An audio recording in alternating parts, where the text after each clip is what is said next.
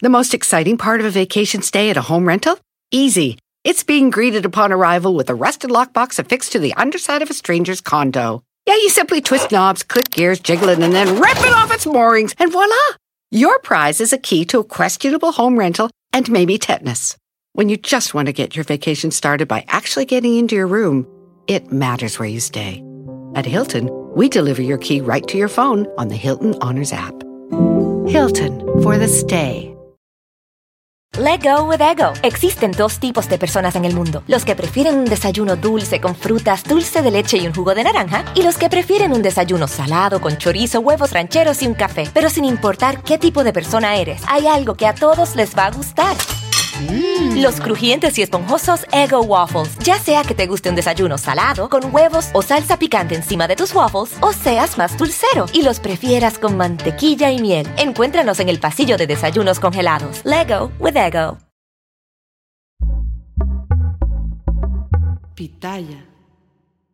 Hola, ¿qué tal? ¿Cómo les va? Bienvenidos, es un gusto saludarlos. Mi nombre es Felipe Cruz y ya estamos, ay Dios mío, ahora sí, en pleno fin de semana, en el inicio de fin de semana, a viernesito, tan, tan, tan anhelado, tan esperado. Muchísimas gracias a todos ustedes por estar conectados con nosotros y por cierto, muchas felicidades a quienes se ganaron premios hoy en nuestro sorteo que tuvimos con motivo del cumpleaños de la Gigi. Claro, este sorteo iba a ser el martes, pero pues como pasaron cosas, que no estuvieron muy padres y que ya ustedes saben, pues resulta que lo tuvimos que posponer y ahora lo realizamos pues en viernes. Y miren, eh, ya me dijeron por ahí que una de las chicas que nos hacen el gran favor de vernos en este canal que se llama el Philip fue quien se ganó el iPhone. Fíjense nada más, oigan, qué gusto, de verdad, qué gusto que gente de aquí del canal o del alarido, claro, también de Productora 69, se hayan llevado los premios y eso de verdad nos pone mucho, mucho, mucho, mucho muy felices. Así es que felicidades y próximamente les estaremos diciendo cuándo, cómo y dónde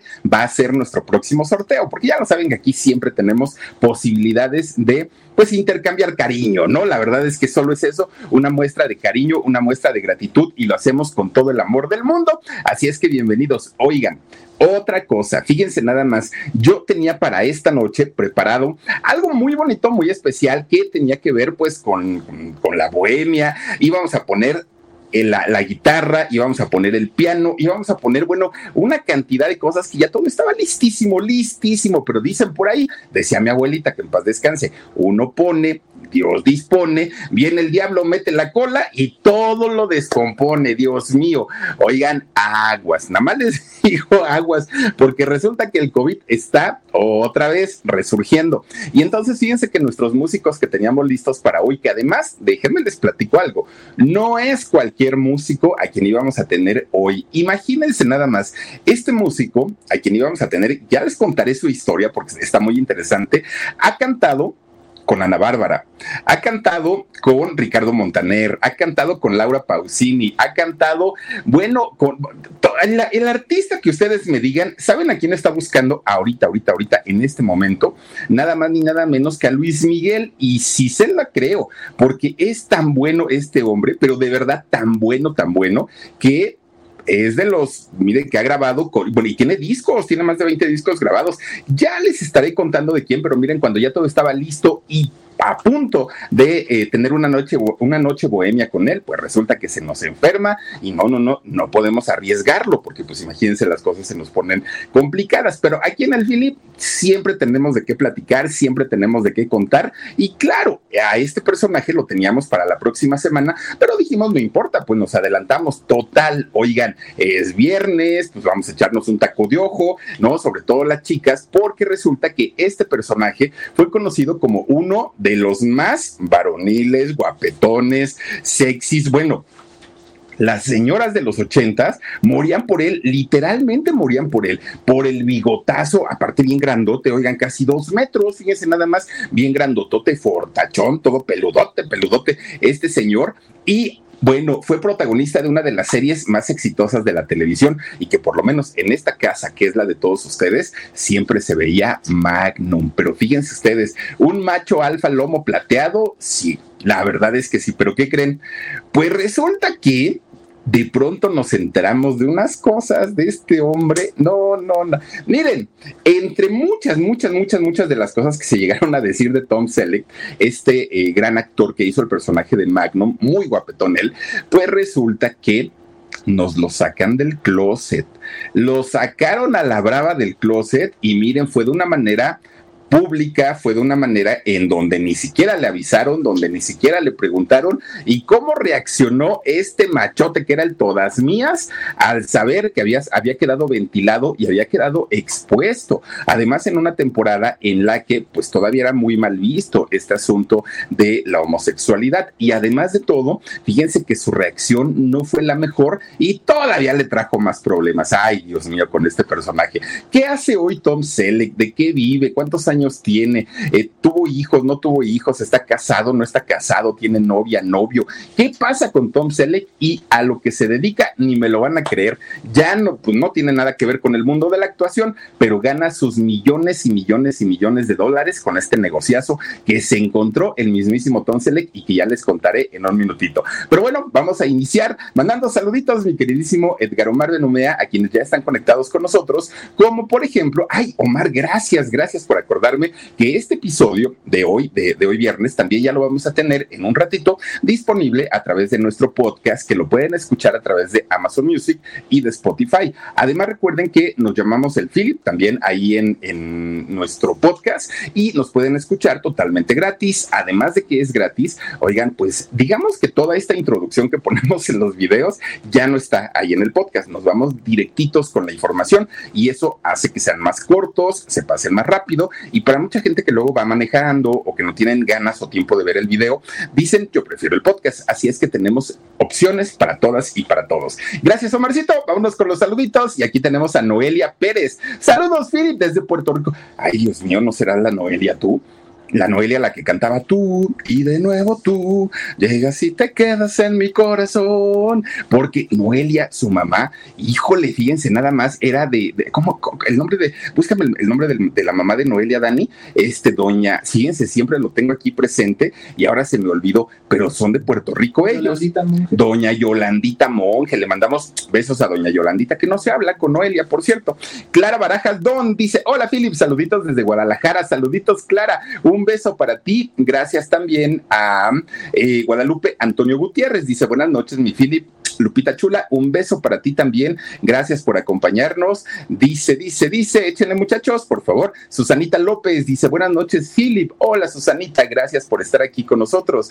Gracias también a eh, Guadalupe Antonio Gutiérrez. Dice, buenas y calurosas noches, mi Philip. ¿Se está haciendo calorcito? Sí, la verdad es que sí. Dice también por acá, mm, a ver, Omarcito, dale, dale, dale, Omar, Omar, Omar. Dice Mireya Aguilar, saluditos desde Guadalajara, Philip. Saluditos, Mireya, te mandamos un beso hasta la perla tapatía. Muchísimas gracias, Leticia Velázquez Mendoza. Hola, Philip, espero con ansias tu historia. Besos a huesitos, dormilón, porque ya está bien dormido. Dice Luz Ramos, oye, te ves excelente de color negro. Muchísimas gracias, Luz. Pues será porque pues, me esconden las lonjas, tú.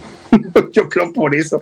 Noemí Pérez Arellano dice, de bebé, buenas noches, Philip. Un abrazo para ti y para huesitos.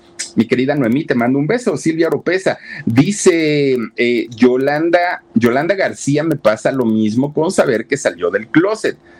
Ah, del Tom Select, ¿a poco? Ahorita les voy a contar esa historia porque está bien buena y terminó, bueno, ese pleitazo, pero en pleitazo, ¿eh?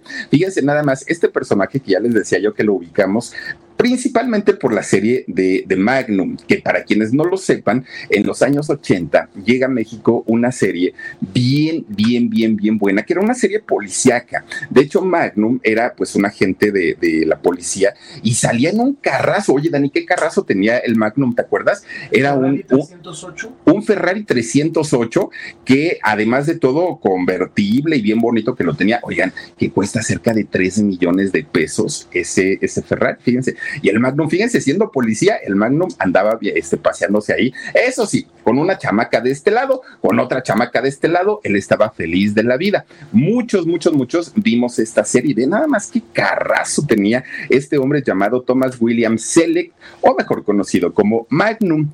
Al día de hoy, este personaje ya no es un jovencito. De hecho, tiene 78 años. Está por cumplir 80 años Don Magnum, este personaje que nace allá en Estados Unidos, en Michigan. Fíjense ustedes que la historia de él es muy interesante porque su papá, Don Robert Selleck, era un vendedor de bienes raíces, a eso se dedicaba. Y era bueno en su trabajo, aunque en aquellos años la gente que se dedicaba a los bienes raíces pues no ganaban lo suficiente, por lo menos para mantener a una familia. Y eso le ocurría a don Robert. No es que haya sido una persona millonaria, ni mucho menos, para nada. De hecho, fíjense ustedes que cuando él conoce a Marta Jagger, una, una mujer dedicada a ser ama de casa, eh, dedicada a su hogar, él se entusiasma con ella. El problema es que no tenía el suficiente dinero ni siquiera para poder ofrecerle una vida digna como esposo dudó mucho en acercarse a ella, aunque eh, en el caso de Marta, pues sí quería, porque pues este hombre muy atractivo. Pues resulta que a tanto y tanto y tanto se enamoran ellos eh, ponen una fecha para casarse y finalmente lo logran, sí se casan. El problema es que si a don Robert no le alcanzaba para mantenerse a sí mismo, imagínense ustedes, ahora que ya era casado, peor todavía, peor las cosas se, se complicaron y el problema se cuadriplicó cuadruplicó cuando se convierten en padres. ¿Por qué? Porque tuvieron no uno, no dos, no tres, sino cuatro hijos. Los hijos que ellos tuvieron fueron Robert o Robert Jr., después nace Thomas o, o Tom, ¿no? Eh, Tom Selleck, después nace Daniel y al último su hermana Marta. The most exciting part of a vacation stay at a home rental? Easy. It's being greeted upon arrival with a rusted lockbox affixed to the underside of a stranger's condo. Yeah, you simply twist knobs, click gears, jiggle it, and then rip it off its moorings, and voila! Your prize is a key to a questionable home rental and maybe tetanus. When you just want to get your vacation started by actually getting into your room, it matters where you stay. At Hilton, we deliver your key right to your phone on the Hilton Honors app. Hilton for the stay. Obviamente para este matrimonio que ya padecía mucho, mucho la parte económica, pues decían, ¿y ahora qué vamos a hacer? O sea, no tenemos para, para medicinas, para ropa, para comida, para la renta, para esto, para el otro. Se les complicaba muchísimo el asunto de eh, poder mantener a sus hijos. Entonces, cuando Tom tenía tan solo cuatro años, el papá, don Robert, decide agarrar sus maletas, agarrar a sus chamacos y decir, vámonos a buscar una mejor vida. Y el lugar que ellos deciden eh, mudarse fue California. Fíjense que ellos se van para, para el estado de California, llegan y se establecen ahí. Bueno, no lo hubiera hecho don Robert porque le costó muchísimo trabajo poder encontrar eh, empleo. No, no le fue tan fácil. Y cuando finalmente logra encontrar un trabajo, le dijeron, ok, sí, pero sabes qué, mira Robert, pues es que tú vienes de Michigan, allá las cosas se hacen de manera diferente, pues el, tipo de ventas para las casas no es como aquí en California, aquí son casas más grandes, entonces te vamos a dar un año de capacitación, le dijeron a Robert. Y durante ese año, en donde te vamos a capacitar como uno de los mejores vendedores de, bienes raíces, no te vamos a pagar y tampoco te, tampoco te vamos a dar tu licencia para que puedas vender o comprar casas. Entonces, pues prácticamente va a ser un año en el que no vas a tener ingresos, pero te vamos a capacitar. ¿Lo tomas o lo dejas? Pues don Robert dijo, ¿y de qué voy a vivir? ¿Y con qué le voy a pagar mi renta? Y bueno, mis muebles. No, se habían mudado ellos solos. Pues la, la casa la dejaron en Michigan y no tenían nada. Fíjense que muchos vecinos que, que, tenían en aquel momento se dieron cuenta de las necesidades que tenía Robert, que tenía Marta y obviamente sus cuatro hijos. Y fíjense que eh, los vecinos empiezan a sacar cosas que estaban en buen estado, pero que ya no ocupaban tanto, desde una mesa, sillas, este, algo de ropa. Bueno, los vecinos, afortunadamente que, eh, que tuvieron en aquel momento, se compadecieron de toda la familia y les comenzaron a regalar muchas cosas. Les llevaban un taquito, ¿no? También se acostumbra, este, oiga, pues aquí les traigo esto para los muchachos, este, bueno, todo, todo, todo, todo. Y Robert, pues de los poquitos ahorros que se había llevado para allá, para Los Ángeles, bueno, para California, pues también eh, con eso más o menos se iba eh, pasando lo de los pasajes y lo que llegaba a ocupar. No fue fácil durante esa etapa para la familia Selec. ¿Por qué? Porque fueron casi dos años en los que no generó eh, ingresos y además pues la situación era muy complicada porque los gastos eran todos los días, pero no había ingresos y de, y de verdad que para ellos fue muy, muy, muy complicado. Bueno, pues resulta que cuando él cobra su primer cheque, casi después de dos años, él estaba muy contento, estaba muy feliz, eran muy pobres, sí, pero fíjense que los hijos eh, estaban contentos, ¿eh? los chamacos a final de cuentas no fueron niños que sus papás les hicieran saber eh, por lo que estaban pasando económicamente. Y además, Tom, que nace en 1945, en ese año recién había terminado la Segunda Guerra Mundial.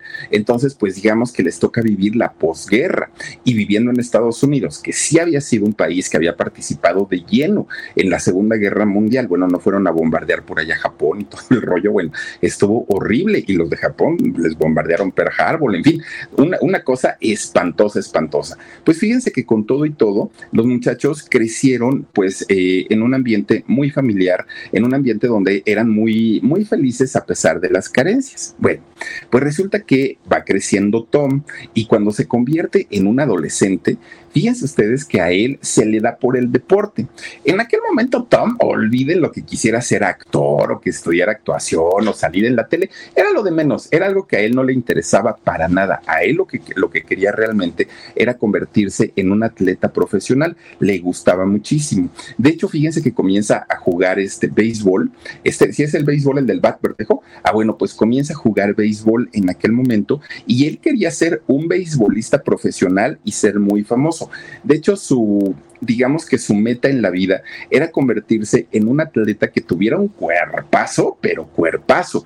Y todos saben por qué. Era porque era un adolescente, sí, pero en aquel momento ya empezaba con esta cosquillita por las niñas, ya le llamaban la atención. Entonces decía, si me pongo acá bien sabroso, pues las chamacas van a empezar luego, luego a querer conmigo, decía Tom. Entonces quería verse bien y por eso es que comienza a hacer ejercicio, comienza a hacer deporte y fíjense ustedes que sí se convierte en aquel momento en el más popular de la escuela. Bueno, pues resulta que era bueno en los deportes, pero ya para las clases, ya para la escuela, para, para las materias, ahí sí para que vean, era malísimo, malísimo. Aún con todo y todo, logra terminar su secundaria. Termina la secu y se metió al Colegio del Valle de Los Ángeles, allá en California. Bueno, cuando entra a este colegio, ya no siguió eh, practicando béisbol, ahora entra al básquetbol. Y entra al básquetbol porque cuando lo ven sus profesores y sus mismos compañeros, dijeron, este está jirafón, es una, es una garrochota, está bien grandote, ¿no? Bien, bien, bien grandotote. Pero fíjense que para entrar a este colegio del Valle de Los Ángeles, eh, entra becado porque es, es un colegio de paga. Entonces entra becado y le dicen, ok, si quieres si quieres mantenerte en esta escuela, tienes que sacar buenas calificaciones o de lo contrario vas para afuera. Y entonces Tom decía, chispas, pues ya no voy a poder entrenar tanto por meterme a la escuela y por no reprobar materias, porque si repruebo una, me van a sacar de la escuela y me van a sacar del equipo de, de baloncesto, ¿no? De este, de, ¿cómo se llama este hijo? De, de baloncesto, de básquetbol. Gracias, Dani. Bueno, pues resulta que, fíjense que sí se convierte en un buen estudiante. Se tuvo que aplicar más, pero sí lo logró hacer. Bueno, pues resulta que para poder hacerlo, él dijo mañosamente, dijo, me voy a poner a estudiar materias que no sean tan difíciles, que sean como que las más facilitas para que mis calificaciones suban. Y una de estas materias que estaban dentro de las facilitas era nada más ni nada menos que la materia de historia del teatro de Estados Unidos. Y él comienza a estudiar esta materia. Obviamente, como parte de los trabajos, les dejaban a los alumnos poner diferentes obras de teatro. Ahí es donde Tom se topa de frente con la actuación, algo que para él era nuevo, que no le interesaba, que decía, bueno, yo lo hago nada más para que me den la buena calificación y pueda yo mantener mi beca pero ya estando actuando, también se da cuenta que la gran mayoría de las muchachas que estaban en esa materia eran muchachas muy guapas, muy bonitas. Entonces él dijo, ah, caramba, pues, pues, pues como que mejor aquí me quedo. Y resulta que empieza a estudiar ya eh, profesionalmente esta eh, actividad, ¿no? Del teatro en aquel momento. Fíjense que fue entonces cuando uno de sus profesores de esta materia de la historia del teatro de Estados Unidos le dice, oye Tom, y en realidad si quieres ser actor o nada más estás aquí porque pues, es una materia fácil. Y Tom le dijo, no maestro, la verdad es que pues, lo estoy haciendo para conservar mi beca, pero pues no me interesa, la verdad es que no me interesa ni ser actor ni nada. Y le dijo, oye chamaco, ¿y no te gustaría ganarte un dinerito? Mm, luego, luego brincó el Tom, ¿no? Porque dijo, ah, caramba, pues ¿qué tengo que hacer, maestro? No, no, no, no pienses mal, chamaco. Fíjate que estás muy guapetón, la verdad es que te ves muy bien, estás alto, estás delgado, estás atlético.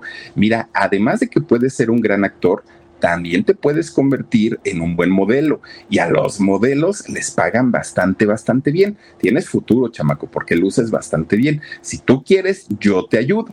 Bueno, pues resulta que este chamaco dijo dinerito, eso es lo que necesito. Fíjense ustedes que este profesor lo ayuda para comenzar a trabajar como modelo y el primer comercial que hace Tom Selleck siendo muy jovencito fue un comercial para Pepsi. Sale él. Fíjense que de hecho le pidieron que actuara y no supo hacerlo porque en la clase no era bueno. Pero eh, Tom, siendo muy alto, dijeron, ya sé qué vamos a hacer, dijo la agencia, vamos a ponerlo a jugar básquetbol, al cabo, pues eso sí lo sabe hacer. Y así es como sale en el comercial de Pepsi, jugando básquetbol y luego empinándose la botella de Pepsi, ¿no? Eso es lo que hace Tom Selleck. Bueno, el dineral que le pagaron a Tom por haber promocionado la Pepsi, dijo él, esta es mi vida y a esto me quiero dedicar, ya no quiero hacer nada más en mi vida, dijo él, ¿no? Le estaban pagando bastante, bastante bien. Y entonces, pues le agradeció mucho a su maestro y se empieza a meter de lleno al asunto del modelaje y sobre todo para hacer publicidad. Bueno, pues resulta que poco a poquito iba brincando a uno más grande, marcas más grandes, más conocidas y esto hasta que de repente en aquellos años, allá en Estados Unidos, había un programa de televisión que era yo creo que de los originales, de estos programas originales, tipo enamorándonos, que, vi, que vinieron a hacer aquí a México hace algún tiempo, ¿no? Y resulta que en este programa él era parte de los enamorados, ¿no? Y, o como les llamaban aquí, de los amorosos. Y entonces eh, se supone que él tenía que conquistar a una chica. Y pues era la temática de enamorándonos, hagan, hagan ustedes de cuenta. Y entonces, al final, al final del programa, él queda muy triste porque él, haciendo todo lo posible por enamorar a esta chica, resulta que ella termina rechazándolo. Bueno, pues dijo él, ni modo, ¿no? Pues era el arriesgue, pues ya ni modo. Ahorita voy a decir cómo se llama ese programa. Bueno, resulta entonces que él sale de este programa. The most exciting part of a vacation stay at a home rental?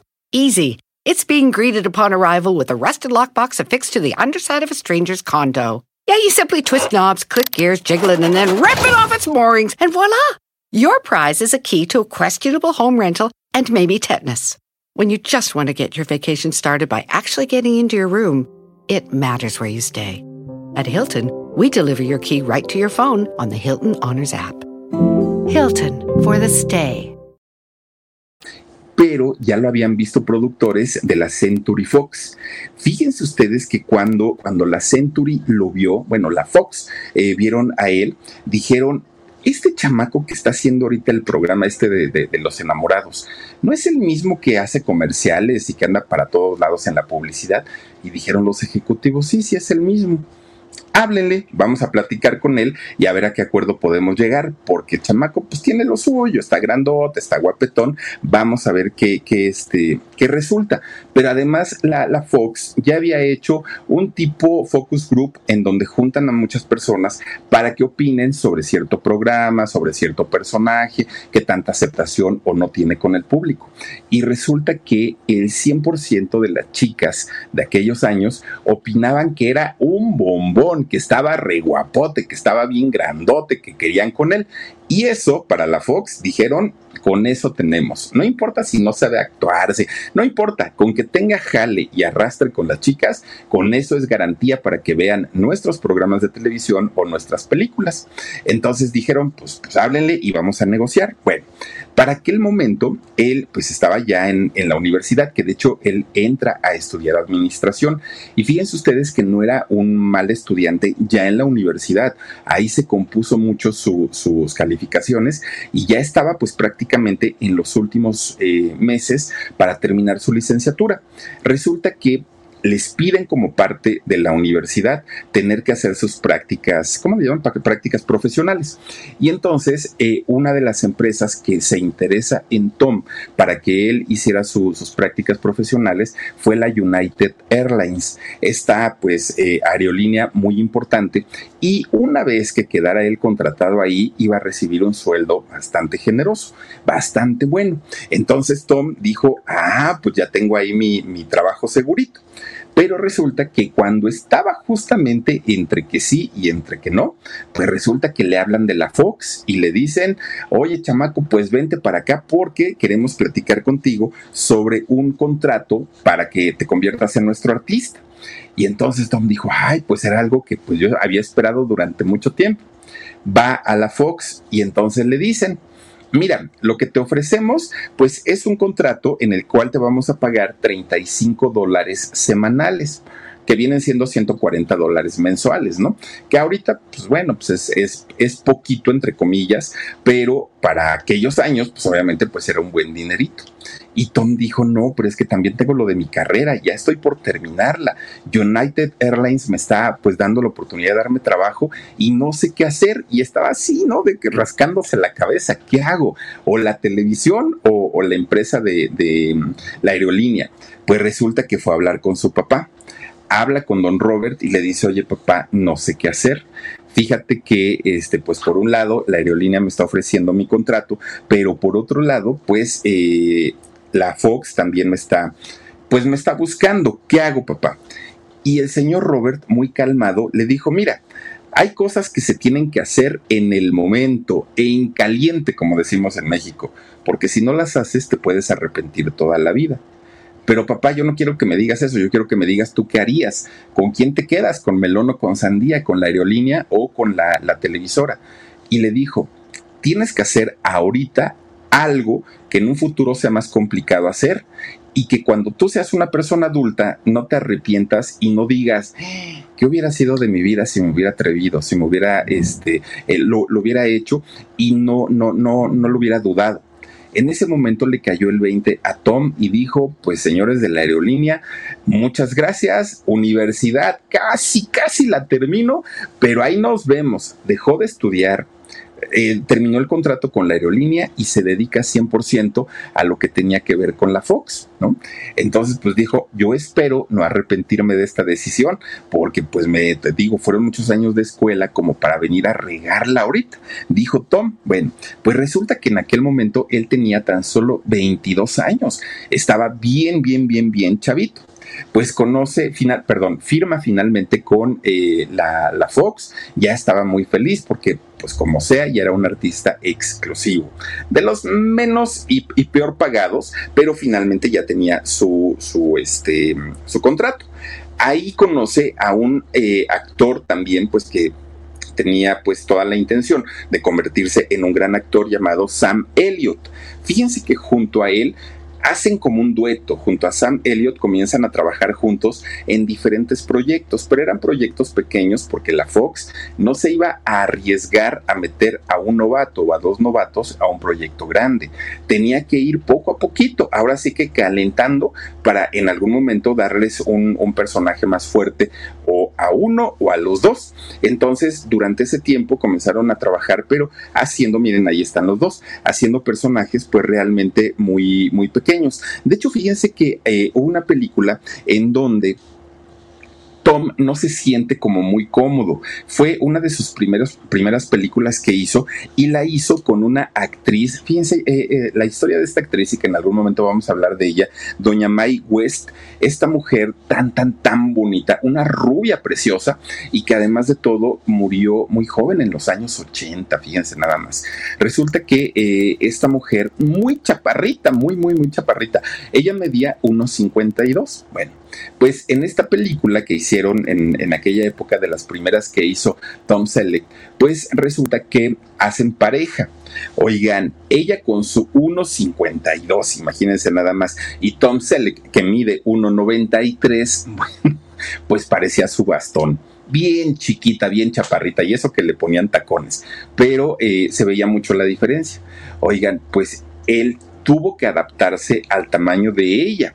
Fíjense que lo que hacía ella es decirle, párate, ya que se paraba, ahora abre las piernas. Ah, pues así, miren, abre las piernas, joróbate un poquito. Y decía él, pero ¿por qué tengo que estar así? Para que no me vea tan diferente, porque si no vamos a parecer papá e hija. O sea, ¿cómo crees? Y fue muy incómoda esta primera película para Tom Selleck, porque pues no, no, no, no, no era padre tener que hacer estas posturas para poder verse bien, bueno, para poderse ver bien ella, aunque él se viera de la fregada.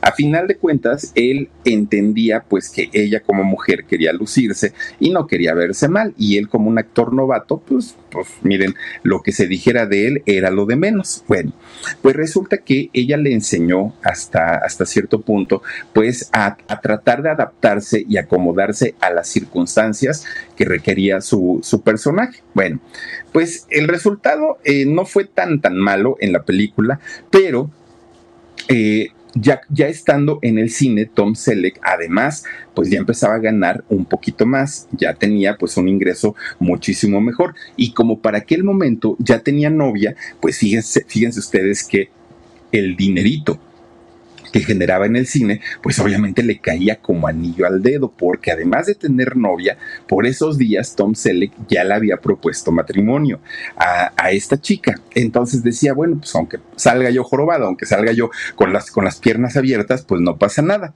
Esta eh, chica con la que él andaba en aquel momento era una actriz y modelo llamada Jacqueline.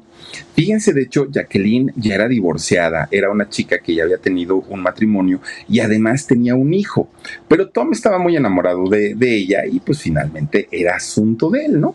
Pues dijo, pues así me gusta, no pasa absolutamente nada. Bueno, pues sí logran casarse, de hecho se casan en 1971.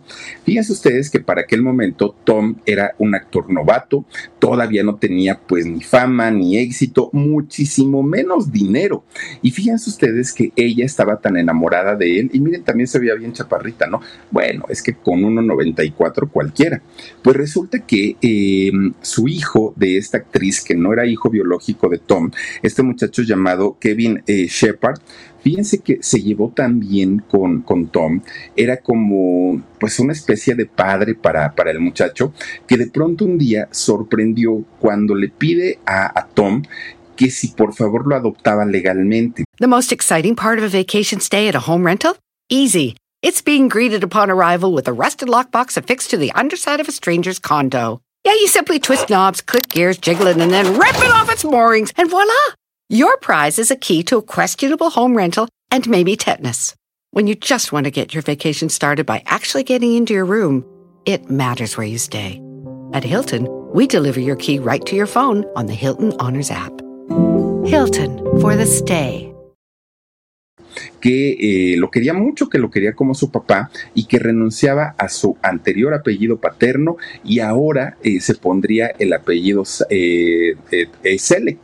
Fíjense nada más, pues resulta que este muchacho así lo hizo y todo fue por la buena relación que tenían entre ellos. Bueno, pues ahora que ya era, ya era papá, finalmente ya se había convertido en padre, que ya tenía una esposa, Tom sabía perfectamente que tenía que trabajar más duro que nunca si quería darle una buena vida a su familia, a toda la familia.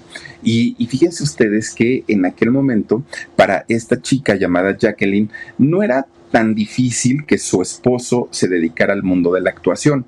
Pero no era difícil porque en esos años Tom todavía no era tan famoso, Tom todavía no tenía pues esta pues esta fama en donde muchas chicas lo, perseguían. Ya usaba sus micro shorts que siempre usó eh, Tom Selleck, un, un nombre que bueno, pues que Vivi Gaitán, unos shortcitos bien chiquitos, bien cortitos que usaba todo el tiempo y sus playeritas estas, ¿no? Que no, que no, que son descuelladas y aparte que no tienen mangas y mostrando todo el peluche en el estuche, como decía este, el, el escorpión dorado. Bueno, y su bigote, ¿no? Siempre, siempre infaltable para Tom Selleck. Bueno, pues fíjense que, que, como no le daban tanto trabajo en el cine, él siendo un actor novato, regresa a hacer comerciales. Y haciendo comerciales sí pudo hacer grandes campañas, eh, ganó bastante bien, se hizo de su casita, mantenía bien a su familia, todo, todo, todo, pues digamos que le estaba funcionando perfectamente. El problema era que la gente de televisión y la gente de cine no lo tomaban como un actor porque decían, no, no, no, él es un modelo solamente para comerciales. Entonces, si le van a dar un papel, denle un papel chiquito, denle un papel chafón, denle un papel de una película de bajo presupuesto. Lo comenzaron a ningunear mucho. No, no es que lo hayan visto como un gran actor, sino más bien lo veían como un modelo que servía solamente para sonreír y mostrar las marcas que anunciaba, pero nada más. Y fíjense ustedes que eh, durante mucho así fue la carrera de Tom Selleck y él ya estaba cansado pues de que no le dieran esa gran oportunidad para convertirse en un gran actor hasta que de repente un día, fíjense ustedes que un director de esos buenos llamado Stephen Canell, resulta que lo vio y le dijo, oye muchacho, ¿y tú por qué? ¿Por qué no has brillado tanto en el cine o en la televisión? Pues mira, eres elegante, eres guapetón, tienes lo tuyo, tienes un, porte bastante atractivo, bastante interesante, pero ¿por qué no has hecho carrera? Y Tom le dijo, pues lo que pasa que la gente me ve solo como un modelo de comerciales, pero pues es que yo hago comerciales porque porque no me dan papeles en el cine o en la televisión. Y entonces, fíjense ustedes, que le dice, oye, fíjate que yo estoy haciendo una serie que se llama Lance White y eh, te voy a dar el personaje para ser un detective. Y entonces eh, la serie era eh, archivos confidenciales, perdón, eh, era archivos confidenciales y resulta que el personaje que le iba a hacer justamente era el de Lance White, un joven detective. Y entonces Tom dijo, perfecto, yo lo hago sin mayor problema. Este señor, Stephen, vio en Tom cualidades que nadie más había visto. Inmediatamente se metió en su cabeza, si yo me lo propongo, voy a hacer de este señor, de Tom Selleck, la máxima figura de los años 80 aquí en Estados Unidos, dijo él. Bueno, pues obviamente si ganaba Tom, iba a ganar también Stephen, tampoco lo hizo de gratis. Pues resulta que no se equivocó. Fíjense ustedes que comienza Tom Selleck a salir después de esta serie de archivos confidenciales, comienza a salir en diferentes series muy exitosas. Una de ellas, en donde estuvo Tom Selleck, fue, por ejemplo, Los Ángeles de Charlie. Ahí salió. En Doctor Hospital también estuvo y estuvo en las calles de San Francisco. Fueron series muy importantes allá en Estados Unidos y algunas llegaron aquí a México como Los Ángeles de Charlie. Bueno, pues resulta que aunque sí hizo también cine en aquellos años, Tom Selleck, pues digamos que las películas no son como exitosas, no son como dignas ni siquiera de recordar, ¿no? Porque yo creo que ni a, ni a él le gustaron sus participaciones en el cine, pues eran películas más bien de, bajo presupuesto. Bueno, pues no iba mal su carrera, la verdad es que poco a poquito iba teniendo más éxito. El problema era que mientras él iba teniendo más éxito y las chicas se le iban acercando y las chicas querían con él, pues resulta que Jacqueline, su esposa, se ponía más celosa. Decía, es que cuando yo te conocí, nadie te, seguía y yo te ayudé y todo. Y ahora, mira, nada más ya ni me pelas y todo el tiempo estás con ellas. Decía, pero es que es parte de mi trabajo, entiéndeme Jacqueline.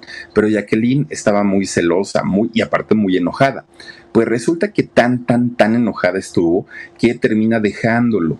Lo abandona en 1980 y Tom obviamente pues estaba muy enamorado de ella y todavía le pidió, le suplicó que se quedara con, con ella. Llevaban nueve años de, de estar casados y resulta que se casaron en 1971.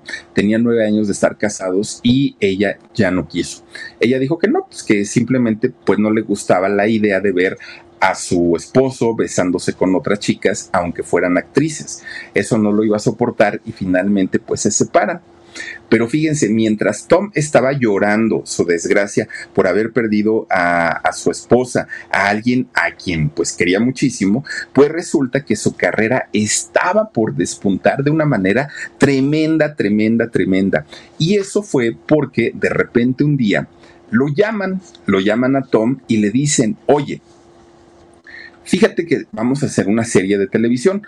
En Estados Unidos las series de televisión, bueno, desde los años 70 ya eran un éxito, ¿no? Ya eran un trancazo. En México comenzaron a cambiarle el, nombre a, las, a los programas, ahora llamados series, pero en Estados Unidos ya había de una temporada y dos temporadas y tres temporadas y todo.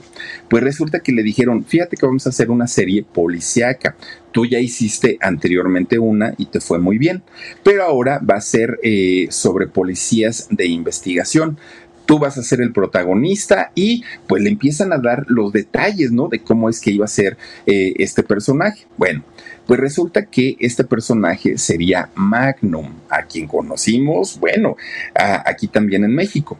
Fíjense nada más, resulta que le comienzan a, mostrar, a leer el guion de lo que tenía que hacer y a Tom no le gustó él dijo, les agradezco mucho que nos, eh, miren, es Magnum, Policía de Investigación. Resulta que él dijo, no, muchas gracias. ¿Por qué? porque no tiene personalidad, es, es un, un, personaje que carece de fuerza. Lo único que, que, ustedes quieren con este guion es hacer lucir a alguien atractivo, a alguien alto, guapo, con personalidad, pero tonto, dijo él. Y yo no soy tonto, yo también tengo emociones, yo también quiero resolver problemas, yo también quiero, o sea, no nada más se trata de salir, ay, porque tiene el bigotazo, pues ya, vamos a hacerlo famoso él no quería hacerlo. Y entonces decide renunciar a la serie.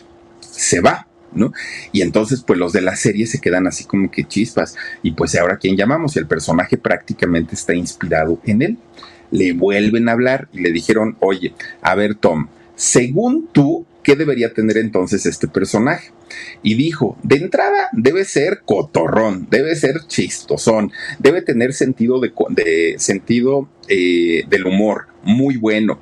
Además debe ser inteligente, ingenioso, tal, tal, tal. Le empieza a sumar todas, todas, todas sus cualidades y hasta el último dijo, y también tiene que ser atractivo y también hay que dejarle el bigotito y también hay que hacerla así. Pero ya fue lo último, ¿no? Que él, que él mencionó, la parte visual, la parte física. The most exciting part of a vacation stay at a home rental?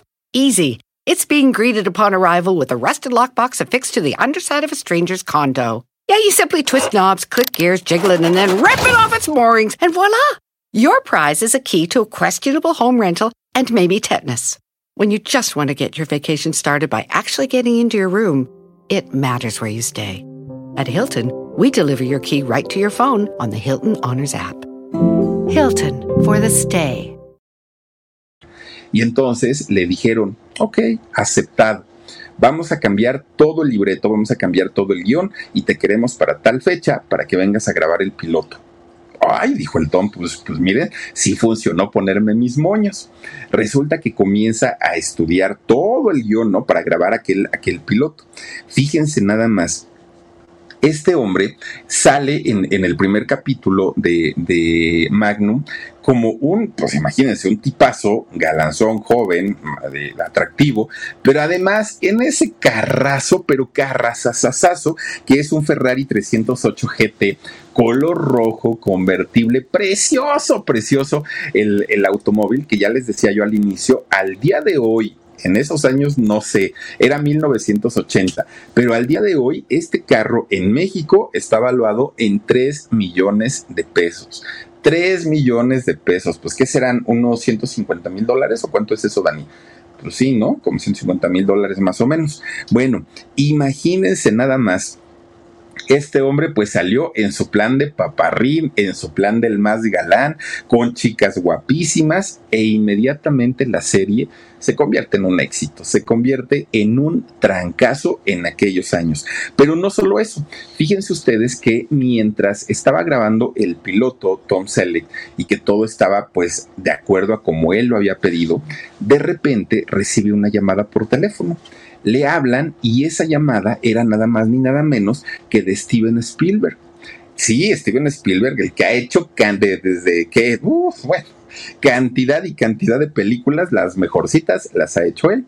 Y le dice, oye, fíjate que eh, George Lucas, este genio también del cine, que han hecho juntos una cantidad y cantidad y cantidad de, películas, La Guerra de las Galaxias, Volver al Futuro, etcétera, etcétera. Bueno, pues le dice a Tom Selleck, Steven Spielberg, oye, fíjate que me habló George Lucas, con él estoy trabajando en un nuevo proyecto. Y resulta que él me pidió que te hablara a ti para pedirte que vinieras eh, o fueras a audicionar con él para un personaje muy importante. Vamos a hacer tres películas, pero ahorita se va a rodar solamente la primera. Es una película sobre un arqueólogo, pero en esta película tenemos todas las esperanzas del mundo de que sea un trancazo. Y entonces, pues Tom dijo, bueno, pero ¿de qué se trata? O sea, cuéntame un poquito más. Pues tú ven, vamos a ver a este a George Lucas y ya que él nos diga absolutamente todo. Pues resulta que cuando eh, llega con George Lucas, Tom Selleck, le dan un sombrero. Le dan un sombrero, le dan su látigo y le dicen, es la historia de un arqueólogo que va a tratar de localizar el arca perdida. El personaje se llama Indiana Jones y tú quiero que, que, hagas el personaje, le dijo George Lucas. En realidad, Steven Spielberg no lo quería para, para ser eh, Indiana Jones. Steven Spielberg ya tenía su elegido, que era eh, Harrison Ford, pero eh, George Lucas pues difería de, de mm, este Steven Spielberg y quería a Tom Selleck. Entonces, fíjense ustedes que George Lucas le hace el casting y le encanta. Dijo, ya lo decidí, tú vas a ser el, Indiana Jones de mi película, de esta que es Los Cazadores del Arca Perdida. Pero después vamos a hacer la, de las cruzadas, la última cruzada, y después vamos a hacer la del Templo de la Perdición. Así es que, bueno, ya después la de la calavera y esa, pues ya quién sabe, ¿no? Pero resulta, ah, hay una nueva, ¿verdad, Dani? De, de Indiana Jones, ya salió una nueva. Bueno, pues resulta que eh, iba a ser, miren, ahí está en este personaje. ¿Cuál les gusta más? Ustedes digan, Indiana, este, Harrison Ford o Tom Selleck, pero ahí está. Resulta que gana el casting y se queda en la, en la película. Él era el elegido y de hecho ya estaba prácticamente para iniciar las grabaciones todo estaba bien, pero por otro lado también tenía el compromiso de hacer la, la, serie, la serie de Magnum. Entonces ya no sabía qué hacer ya no pudo ir con su papá para decir, con Robert, ¿no? Ya no pudo ir con él para preguntarle, oye, jefe, ¿tú qué harías? ¿Por qué? Porque pues su papá finalmente ya le había dado el consejo de seguir por la actuación. Y además ni siquiera sabía ni conocía de proyectos, de productores, de directores. Entonces, a quien recurre fue a Stephen Cannell, este hombre pues que lo había sacado del anonimato y le dice, oye, ¿qué hago? Porque por un lado, George Lucas quiere que haga a Indiana Jones y por otro lado, tengo el compromiso de la serie. Y entonces este hombre, Stephen, le dice, mira, es muy sencillo, Tom, no tienes ni que quebrarte la cabeza. ¿Quién te habló primero? No, pues los de la serie. Y luego, tienes mucho en realidad que pensar. Sí, es una gran oportunidad lo, de hacer Indiana Jones. Pero por otro lado, si tú te vas con ellos, se te va a crear en la industria una fama de oportunista. Y tú no quieres esa fama.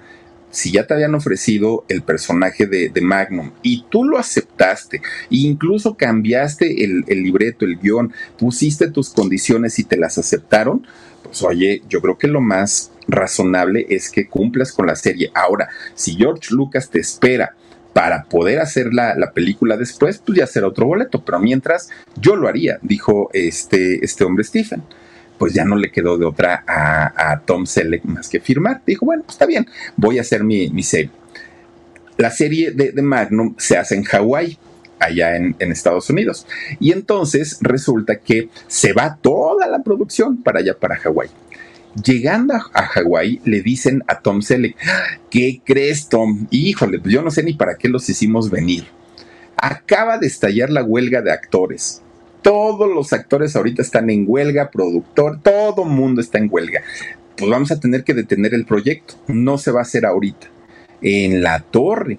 Y entonces, pues toda la producción se queda sin dinero, porque obviamente, pues ellos contaban con que les iban a pagar las semanas que iban a estar trabajando. Y resulta que se queda sin dinero, fíjense nada más todo, todo, todo por la culpa pues de la huelga, ¿no? Resulta entonces que ya sin dinero allá en Hawái, Tom Selleck dijo, ¿y ahora qué voy a hacer? Habla con la encargada del edificio donde estaba viviendo y le dice, oye, no tengo para pagar mi habitación, no tengo ni siquiera para comer, dime por favor en qué te puedo ayudar. Y entonces esta mujer le dice, pues como conserje del edificio, ¿te parece bien o no? Y Tom Selleck dijo, pues lo que haya, ¿no? Pues ahora sí que lo que tú me digas que haya que hacer, no importa. Le pagó a esta mujer 7 dólares por hora para que trabajara como eh, conserje eh, en ese edificio. Era raro porque Tom para aquel momento ya tenía cierta fama de ser actor, ya era reconocido y sin embargo pues no le tuvo miedo al trabajo para hacer eh, este, este trabajo de conserje. Bueno, pues de repente, ya saben que nunca falta el chismoso, no, nunca falta. Que llega alguien y le dice, oye Tom, si es cierto que a ti te habían buscado para hacer al Indiana Jones, no, pues que sí. ¿Y por qué lo rechazaste? Ah, pues porque ya había firmado para hacer esta serie. ¿Por qué? Uy, no, te va a dar coraje. ¿Qué pasó? Pues ya acabaron de grabar, ya la película de Indiana Jones, la, la, de, la del arca perdida, ya la terminaron, de hecho ya la van a estrenar. Y tú, mira, pues ahora sí que no hemos hecho nada y al contrario, pues ya estamos aquí trabajando, talachando, ¿no? Para poder hacer el, el personaje, bueno, la, la serie se termina la huelga, empiezan a trabajar, pudo cobrar su dinerito y la serie se estrena en diciembre de 1980. Para fortuna de él se convierte en tremendo éxito, que si no, él ya estaba prácticamente arrepentido de haberle dicho que no a George Lucas. Pero finalmente, pues miren, la serie sí se hizo, se convierte en un gran éxito, es conocido de ahí en adelante como un hombre guapo, como un hombre sexy, las chicas morían por él, bueno, pues dijo él, valió la pena la espera y no fue como, como pues tiempo perdido, ¿no? Además, fíjense, este tipo de camisas que, que usaba para la serie, que eran camisas se hicieron populares en aquellos años. Usaba también su gorra, ¿se acuerdan ustedes que era una gorra de los Tigres de Detroit? que ah, pues era el equipo al que le iba, y el bigotazo, ¿no? Que usaba en aquellos años, ¿no? Bueno, sus fotos bien sensuales, ¿no? Bueno, pues resulta que, fíjense que cuando, cuando la serie de Magnum llega a México, el bigote se puso de moda se puso de moda en esos años aquí para, para quienes tenían bigote, para, pues, para quienes no, pues no. Y resulta que también se pusieron de moda esas camisas hawaianas y quienes tenían pelo en pecho también lo mostraban, todo por decir yo soy igualito que el Magnum, ¿no? Y a ver si también en, eh, las chicas pues los perseguían. Resulta que hacen la primera temporada, la primera temporada se convierte en un éxito y pausan para volver a hacer o para retomar en la segunda temporada. Pues en ese inter, en, en, donde no trabajó toda la producción, resulta que las compañías de, de cine estaban, pero miren, puestísimas para contratar a Tom Selleck para sus personajes principales. Ya no eran películas de bajo presupuesto, ya no eran personajes pequeños, no, ahora ya lo querían para algo grande porque sabían que vendía, porque sabían que el señor, pues quieran que no, pues llamaba muchísimo la atención de, la, de, de las señoritas, ¿no? Bueno, pues fíjense ustedes que gracias a eso hizo películas como La Gran Ruta a China, como Escapar, Un Hombre Inocente y la película que quizá más personas recuerden de, Tom Selleck es la de Tres hombres y un bebé. Hace esta película y de hecho ahí, en esta película de Tres hombres y un bebé, es donde Tom Selleck demuestra que no solamente era un hombre atractivo, que además también sabía actuar, que podía hacer lo mismo una serie policíaca que una película de aventuras, que una película eh, enfocada hacia los niños. En fin, él lo logra demostrar con esta película. Bueno, pues un actor versátil, ¿no? A final de cuentas. Fíjense ustedes que ya con esta fama, pues la mayoría de las chicas querían estar a su lado, la gran mayoría, ¿no? Decían, ay, no, pues con ese hombre tan guapote, ¿quién no va a querer? Pero resulta que él, para aquel momento, ya había concretado su divorcio con eh, esta mujer que, ay, se me olvidó el nombre. Bueno, resulta que... The most exciting part of a vacation stay at a home rental? Easy. It's being greeted upon arrival with a rusted lockbox affixed to the underside of a stranger's condo. Yeah, you simply twist knobs, click gears, jiggle it, and then rip it off its moorings, and voila! Your prize is a key to a questionable home rental and maybe tetanus. When you just want to get your vacation started by actually getting into your room, it matters where you stay.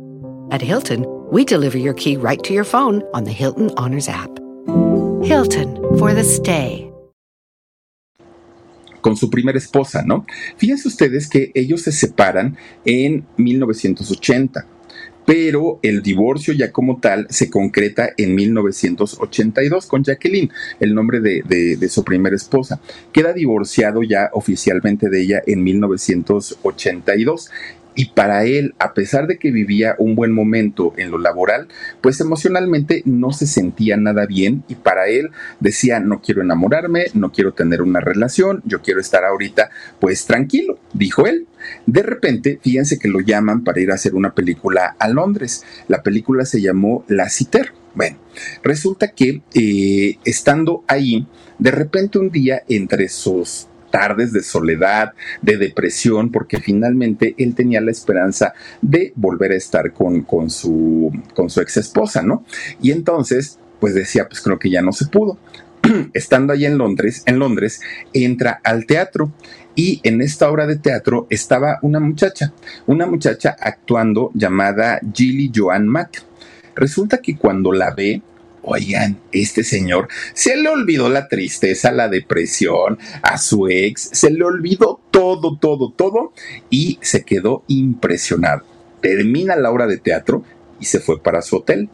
Pero al otro día regresó a la obra de teatro y solamente para ver a Gilly. Fíjense que así lo hizo durante varias semanas, diario, diario, diario, diario, hasta que de repente le dicen a Gilly, gente de la producción, oye Gilly, fíjate que hay un señor que viene a verte todos los días, desde hace semanas y semanas y semanas. ¿Lo quieres conocer? Y ella dijo, no, no, no, pues, pues ¿cómo? ¿Ya preguntó por mí? No, pero es que ya le preguntamos y viene solo por verte. No, no, no, no, no, dijo ella, pues ahora sí que gracias por el, por el detalle y por el halago, pero no, yo no lo quiero conocer. Y entonces la misma producción fue y le preguntan a él, oye, ¿de veras vienes nada más por ver a Gilly? No, pues que sí, pues es que es una chica encantadora, trabaja muy bonito y aparte me gusta.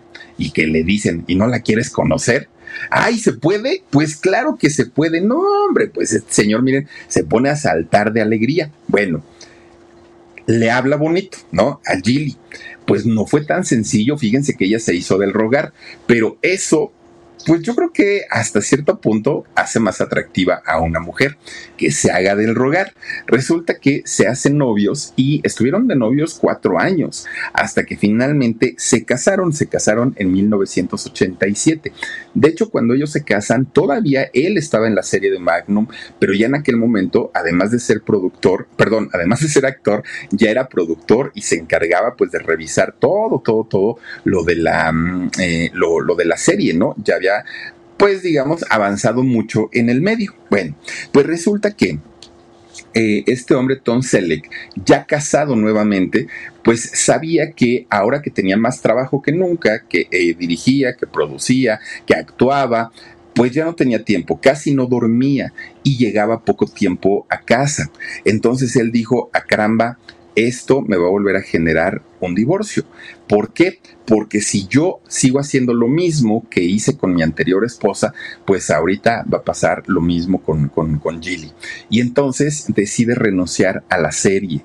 Una serie que era exitosa, una serie que todavía estaba en un buen momento. Él simplemente renuncia en 1988. Dijo, hasta aquí se acaba Magnum y muchas gracias. Bueno, pues después de esto, lo siguiente que hizo fue hacer la secuela de Tres hombres y un bebé. Hizo Tres hombres y una pequeña dama. No le fue mal, digamos que la película vendió, la primera le había ido excelente, la segunda pues tuvo su, éxito. Bueno, todos los siguientes proyectos que hizo Tom Selleck después de eh, Tres hombres y una pequeña dama fueron proyectos que pasaron de noche, fueron proyectos que no tuvieron fama, que no tuvieron éxito, que no vendieron absolutamente nada. ¿Y todo por qué? Porque Tom Selleck no se, no se podía sacudir la imagen de Magnum. Las chicas sobre todo querían seguir viéndolo con esos mini shorts, trepados, eh, trepado en su, en, en, su automóvil de lujo, resolviendo problemas policíacos, en fin. Entonces todos los personajes que él hacía simplemente no se le daban. Bueno, él estaba finalmente pues entre la espada y la pared de tener que trabajar mucho, pero por otro lado ya se había convertido en padre, en padre biológico, ya eh, había nacido su hija Hannah. Y fíjense ustedes que él toma la decisión de irse a vivir a Aventura, California, Aventura, California eh, y comprar un rancho. En este rancho se, va a vivir eh, junto con, con su familia, dejando prácticamente su carrera ahí, parada.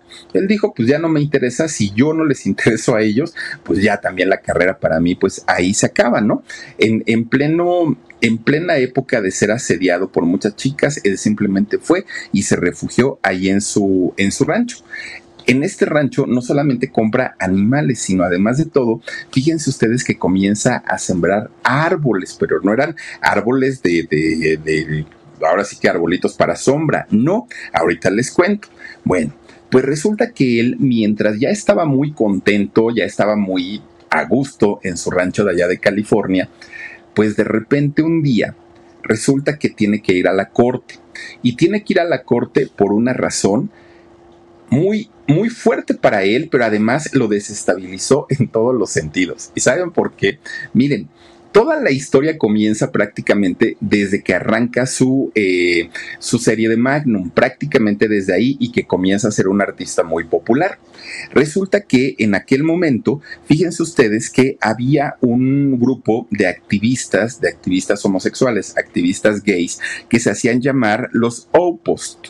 Entonces, estos activistas, fíjense que de repente, no sé, entre su loquera, porque yo no considero que sea algo correcto, resulta que ellos dijeron, ah, pues se nos ocurre sacar del closet a los famosos, ¿no? Actores de Hollywood que son muy famosos y que no han eh, abierto su, sexualidad con la gente, vamos a sacarlos del closet, dijeron ellos, este grupo de eh, activistas gays. Entonces era un grupo bastante, bastante grande. Mandan a hacer unas mantas tremendas, ¿no? Con la foto de los actores que ellos creían, consideraban o les constaba que eran homosexuales. Y se van a Nueva York. Fíjense que en Nueva York, allá en el Times Square y todos estos lugares así como que muy, muy notorios, resulta que comienzan a colgar estas mantas muchos actores, muchos y actrices también quedaron expuestos en estas mantas, muchos. Pero fíjense ustedes que la imagen de Tom Selleck también estaba en una de estas mantas. Y no solamente estaba su imagen, fíjense que eh, había una leyenda junto a su fotografía que decía absolutamente marica. Era lo que se leía en esa manta. Bueno, causó un gran alboroto entre la gente que, veía esa manta y que estaba colgada allá en, las calles de Nueva York. Pero fíjense ustedes que lo peor vino cuando un, periódico que tenía un tiraje muy amplio allá en Nueva York, no sé hoy si exista o no exista, pero resulta que en aquellos años este periódico llamado El Globo de allá de Nueva York fue y cubrió todo este evento de los activistas. Comienza a tomar fotos de eh, las mantas que habían colocado con los rostros de los diferentes actores muy famosos de, Hollywood y resulta que los exhibe en sus páginas del periódico. Esto hace que se, haga un gran escándalo, más de lo que se había hecho en Nueva York, se hace un tremendo escándalo porque pues Tom Selleck tenía la fama de ser un macho alfa, lomo plateado, pecho peludo, pues así tal cual, ¿no? Y entonces de pronto que, lo, que, que le dijeran que era homosexual, a él no le gustó y no le gustó para nada. Pero fíjense ustedes que el titular del periódico decía, las estrellas gays de Hollywood detienen el, tráfico en Nueva York. Ese era el titular que decía en, en el periódico del Globo. Bueno, pues obviamente muchos actores se molestaron, muchos, otros dijeron, bueno, pues ya estaría de Dios que, me sacaran mis trapos, ¿no? Pues ya que le hacemos. Y hasta se dechongaron y se soltaron el pelo. Pero en el caso de Tom, hizo tremendo, pero tremendo, tremendo coraje. ¿Por qué? Porque eh, Tom Selleck demanda al periódico, al periódico, al periódico El Globo y le exigió que se retractaran de, lo que habían publicado, pero eh, el periódico no quiso. Dijo, no, si no fue algo que yo dijera, lo dijeron los, los este, activistas, yo solamente cubrí la nota y yo solamente estoy exponiendo lo que ellos colocaron.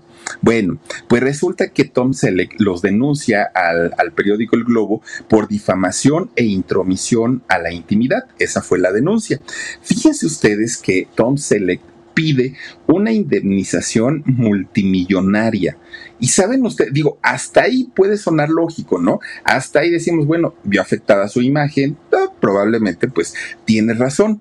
El problema es que Tom Selleck dijo, es que ustedes no saben por la vergüenza y la humillación que acabo de pasar confundiéndome con un homosexual. Eso dijo Tom Selleck, ¿no? Y entonces toda la comunidad pues se le fue encima porque entonces ya no era nada más el hecho de que lo hubieran sacado del closet, sino además de todo ahora era homofóbico. ¿Cómo es posible que dijera que era una vergüenza y una humillación decirle que era gay? Pues obviamente la, la comunidad se enojó muchísimo, muchísimo Esta demanda, bueno, duró prácticamente desde los años 80 hasta 1991, cuando el periódico y este grupo de activistas llegaron a un acuerdo con Tom, un acuerdo fuera, fuera de la corte. Se habla que le pagaron millones y millones y millones de dólares para que no siguiera con el pleito. Pero fíjense que si algo se le tiene que reconocer a Tom Selleck es que todo el dinero que ganó por esa demanda lo donó a la Universidad del Sur de California. ¿Y saben para qué? Para que esta universidad promoviera la ética periodística eh, a, sus alumnos que estudiaban justamente periodismo. Además, el periódico El Globo fue obligado a ofrecer una disculpa pública por haber eh, pues hecho públicas, valga la redundancia, las fotografías en donde no solo exhibían a Tom, sino exhibían a muchísimos actores. Esta, eh, este grupo de activistas juran y perjuran que no lo dijeron de a gratis, que no lo dijeron porque se les dio la gana, que no fue un invento y que a ellos pues prácticamente les constaba lo que estaban diciendo y que por eso habían colocado ese, ese cartel con la foto de Tom Selleck, pero es algo que hasta el día de hoy no se ha comprobado. Bueno, pues miren, ahora pues ya no bajaban al, pobre de Tom Selleck de ser homofóbico, ¿no? Porque pues había dicho que se, había sentido avergonzado y humillado. Ya después él tuvo que salir a aclarar pues que no lo había dicho de manera despectiva, ofreció disculpas a la comunidad y todo, pero el pleito ya se había terminado. Bueno, pues resulta que lo más curioso de todo el asunto es que cuando termina el juicio, cuando ya finalmente pues él queda tranquilo por esta gran ofensa que le habían hecho al señor al decirle que era homosexual, pues resulta que su siguiente trabajo fue en una película que se llamó Dentro y Fuera. Y en esta película de Dentro y Fuera, pues Tom Selleck hace el personaje de un homosexual. Ay, Dios mío, don Tom. Pues bueno, chamba es chamba, pero pues oiga, no, no, no que tanto se avergonzó y lo humillaron y todo el rollo. Bueno, pues fíjense nada más. Don, don Tom Selleck, que al día de hoy tiene 78 años, se sigue conservando muy bien, sigue haciendo ejercicio, luce muy bien todavía para la edad que tiene, oigan, luce bastante, bastante bien. Y fíjense ustedes que algo que hizo Tom Selleck y que muchas mujeres van al Salón de la Fama de allá de, Los Ángeles eh, o de Hollywood, ¿no? Eh, es que su bigotazo, aquel bigotazo de, de Magnum en sus mejores años, se lo quitó y lo donó para que lo exhibieran ahí en el, en el Salón de la Fama de Hollywood. Fíjense, creo que hasta los pelos del pecho, hasta ahí también andan exhibidos en este Salón de la Fama. Tiene 56 años de carrera, 30 películas, ha hecho cantidad de series y otras tantas películas para la televisión también. Un, un hombre que sigue siendo muy activo todavía, no tiene ni para cuándo retirarse, pero fíjense que lo más interesante es que a pesar de que es un actor consolidado, pues ya no le dan tanto trabajo, algo que a él no le interesa, porque como les decía hace rato, él allá en su rancho de Ventura, California, eh, lo que hizo fue sembrar árboles de aguacate, pero no sembró uno, tiene un rancho completo de árboles de aguacate él es fan del, del, aguacate, le gusta mucho el sabor del aguacate. Y fíjense ustedes que siempre en los tiempos de cosecha, este hombre contrata gente para que vayan a, cosechar el aguacate y vende, pero es una cantidad enorme, enorme de aguacate el que vende y gana millones de dólares con la venta del aguacate. ¿Qué tal? Eh?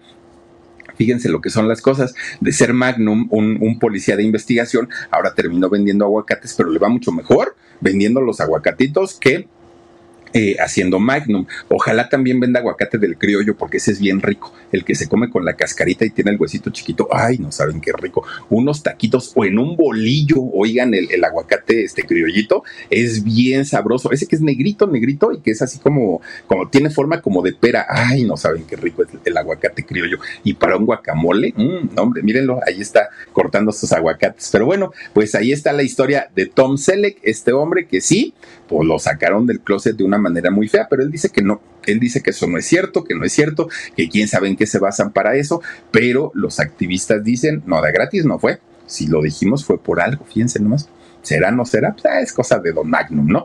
Pues hay unos, unos este, raspones de bigote con, con, su otro señor. Pero bueno, oigan, pues hasta aquí la dejamos esta noche de fin de semana, esta noche de viernes. Si van a salir, llévense paraguas, porque por algunos lugares de la ciudad llueve, en algunos estados también, cuídense mucho, pásenla bonito y recuerden escucharnos en nuestro podcast. También recuerden que mañana tenemos videíto grabado y el domingo tenemos alarido a las 9 de la noche.